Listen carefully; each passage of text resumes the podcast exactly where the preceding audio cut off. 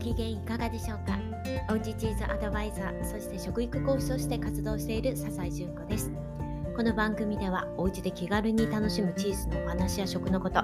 また3人の子育てで経験した不登校や休学そしてそこからの V 字回復また子どもたちそれぞれのチャレンジ兄弟のことや家族との暮らしについてお話ししています日々の暮らしの中で見つけた小さな幸せを切り取ることで仕事や子育てに日々奮闘されているママたちがちょっと癒されたり幸せの気づきやヒントになれば嬉しいです。はい。ということで、改めまして皆さん、こんにちは、えー、今日は2月の28日。はい。2月最終日ですね。あっという間の2月。皆さん、どんな風にお過ごしになりましたでしょうか？さあ、昨日はね、えー、お休みをさせていただいたんですけれども、昨日はね、人間ドックに行ってきたんですね。で朝からもうさっさと行ってですね、もう結果も、えー、聞いて、えー、帰ってきたので、もう帰ってきたらもう夕方だったんですよね。で、そこから、食育講師の、え、ミーティングというかね勉強会というのがあったのでちょっとね時間が取れなかったんですよね。はいですが人間ドック、はい、あの夫と行ってきたんですけれども2人とも健康ということで、はい、よかったですね。もうアラフィフということでね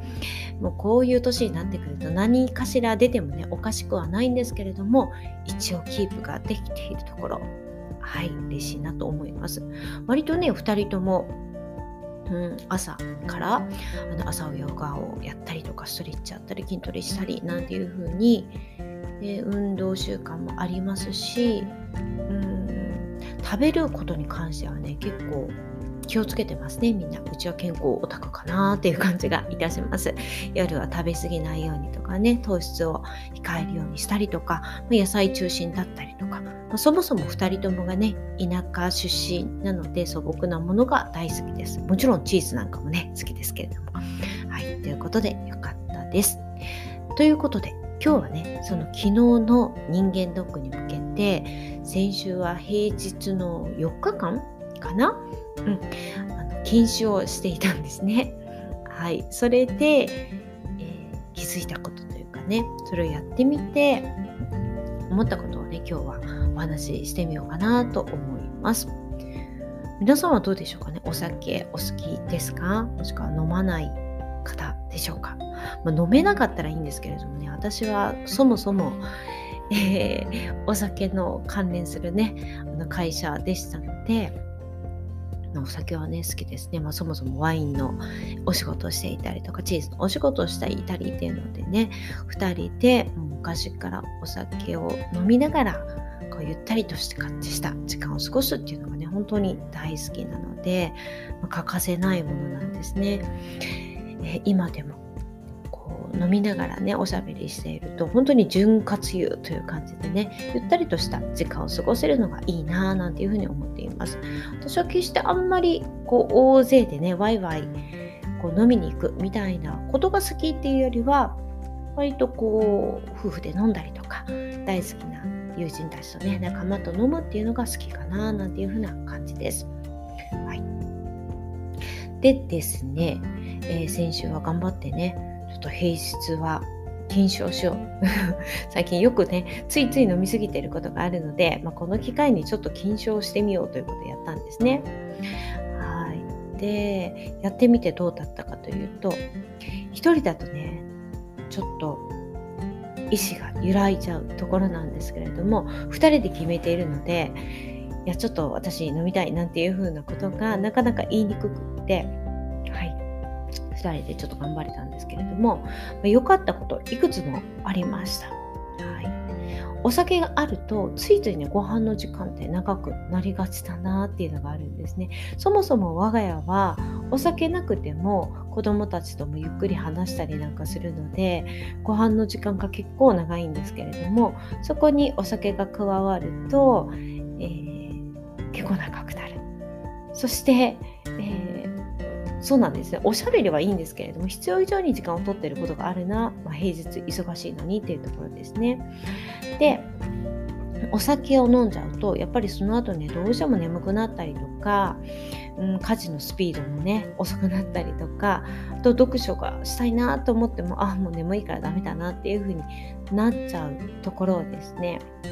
家事もサクサク割とできるしなんなら読書もしてから眠ることができる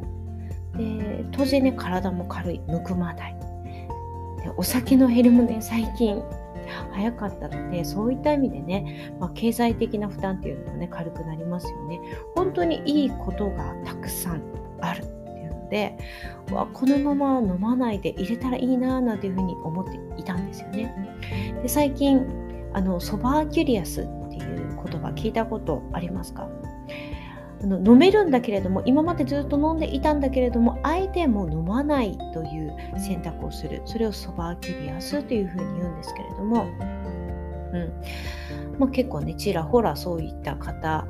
あのいらっしゃるように思うんですけれども私もあえてね禁酒っていうのではなくてでこう前向きな感じのこのソバーキュリアス憧れるなって割と思ってはいるんですけれども、えー、まあ、今回はねやっぱそれできないなというふうに 思ったんですね。うん飲まないでいいならいいんだけれどもでもそれはそれでちょっと寂しいな夫と2人でゆっくり飲むっていう時間もねうんやっぱりそれは大事にしたいしもうすぐすると娘も二十歳になるので一緒に飲めるっていうのはとても楽しみだなっていうふうに思ってるんですね。うん、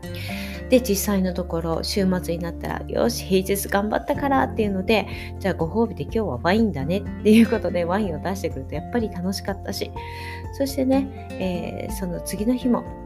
その次の日はハイボールを飲んでいたんですけれどもちょっとワインもいいかっていうのでまた出してくると飲んじゃうっていうのでねまたちょっと飲みすぎる傾向があるなっていうので気をつけないといけないなっていうふうに思ったんですけれども状態なのでねソバーキュリアスは無理かななんていうふうに改めて思いました。でも平日に飲まないっていうのは結構いいなっていうふうに思いました。うんできるかな、まあ、夫がね頑張ってくれないと私一人だけではちょっと無理かななんていうふうには思っているんですけれどもね。はいということで、まあ、人間ドックはね2人とも健康でとりあえず安心ということで。お酒もね飲みすぎないように楽しめる範囲であれば、ま、そばキュリアスしなくてもねいいかななんていうふうに思っています。でお酒だけではなくってね日々の、食や運動などにも気をつけてねうんこの健康をキープしたいなというふうに思っています。ねもう何もしなければもう体力落ちていく一方ですけれども努力でねそのスピードっていうのを落とすことができるのでね、るだけ元気に、えー、過ごしていきたいなというふうに思っています。はい、皆さんはお酒との付き合い方どうでしょうかね。はい、ということで今日はちょっと雑談みたいな感じでしたけれども、これで終わろうかなと思います。ではまた明日お会いしましょう。